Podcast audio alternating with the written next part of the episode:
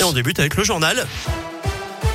On commence par vos conditions de circulation. Ça roule plutôt bien sur les routes de la région actuellement. C'est plus compliqué sur les rails avec une grève aujourd'hui dans la région. Plusieurs lignes impactées. Hein. Lyon, Saint-André-le-Gaz, Villefranche-Vienne via Lyon, Lyon-Perrache, Saint-Etienne, Firminy-le-Puy, Lyon-Perrache, Roanne, Saint-Etienne, Roanne, Saint-Etienne, Montbrison. Tout le détail sur radioscoop.com. À la une, ce double coup de pouce. À partir d'aujourd'hui, le chèque énergie et l'indemnité inflation commencent à être versés à chaque fois une aide de 100 euros net sans aucune démarche à effectuer. Le chèque énergie est envoyé par courrier à près de 6 millions de ménages modestes pour faire face aux hausses des prix du gaz, de l'électricité et du fioul. L'indemnité inflation, elle, sera versée à 38 millions de Français, ceux qui gagnent moins de 2000 euros net par mois.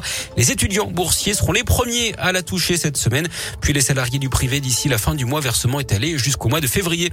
Et puis autre bonne nouvelle pour vos finances, l'auto du livret A qui va augmenter en janvier. C'est ce que dit ce matin le ministre de l'économie Bruno Le Maire. Pas d'indication en revanche sur le montant. L'épidémie de Covid et la chasse au faux pass sanitaire est ouverte. 400 enquêtes ont été ouvertes pour démanteler les réseaux de contrefaçon, annoncé hier le ministre de l'Intérieur Gérald Darmanin. Plusieurs milliers d'entre eux auraient été détectés. Pendant ce temps, nous sommes en train d'atteindre le pic de la cinquième vague. Hein. C'est ce que dit le ministre de la Santé Olivier Véran. Notez que c'est d'ailleurs à partir d'aujourd'hui que la limitation du brassage est renforcée dans les cantines scolaires. En parlant du Covid, un homme d'une soixantaine d'années interpellé samedi en marge d'une manifestation contre le pass sanitaire à Clermont-Ferrand. D'après la montagne, il a été identifié comme l'un des organisateurs de ce genre de rassemblements qui ont lieu chaque semaine et sans autorisation. 250 personnes s'étaient rassemblées cette fois. Son rôle a pu être clarifié grâce aux images de vidéosurveillance. Il a été laissé libre à l'issue de sa garde à vue. Il est poursuivi pour organisation d'une manifestation non déclarée et fera l'objet d'une composition pénale au mois de janvier. Week-end agité au commissariat de Dans la Loire, deux voitures de police ont été incendiées dans la nuit de samedi à hier. L'une des deux a été visée par un engin incendiaire selon le procureur de la République de Saint-Étienne qui a ouvert une enquête pour destruction volontaire par moyen dangereux de biens d'utilité publique.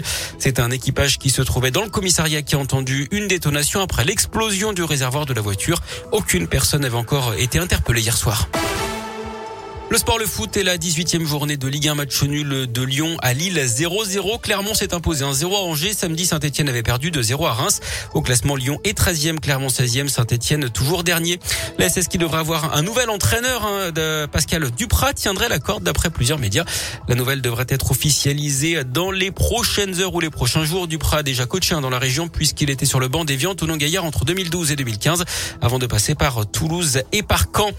En rugby, c'est confirmé. McIlroy va quitter la SM. Le manager sportif et logistique de Clermont partira le 22 décembre prochain.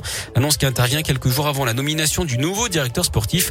McIlroy reste une figure historique du club hein, après 19 saisons passées chez les Jaunards.